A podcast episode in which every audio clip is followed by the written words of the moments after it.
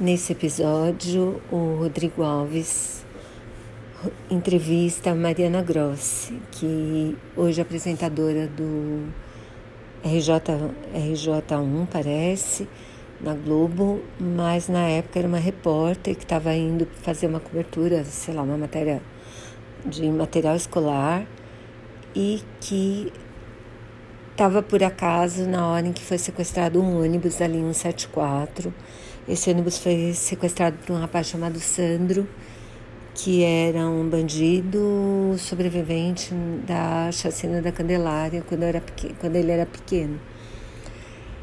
Ela conta toda a cobertura que ela fez. Né? Esse sequestro foi super trágico porque ele chega a sair do ônibus com uma refém.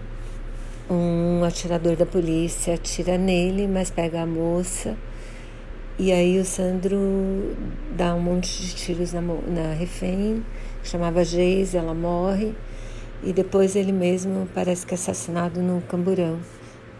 Não chega na prisão vivo.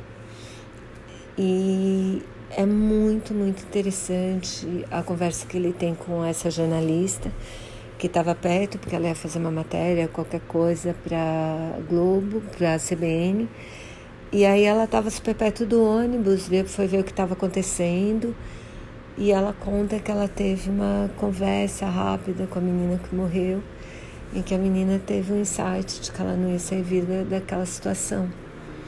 Depois ele fala mais um pouco de matérias que essa jornalista cobriu para a Globo já. Ela parece que apresenta o RJ1 da Globo e inclusive uma matéria em que teve um outro sequestro, né, dessa vez na ponte Rio-Niterói, em que a polícia matou o sequestrador.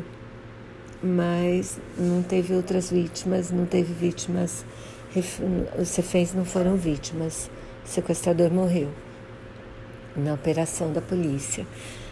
E também ela conta de alguma, ele fala de algumas outras coberturas que ela fez, do assassinato de crianças numa escola em Realengo, do numa enchente horrorosa que teve no Rio, no estado do Rio.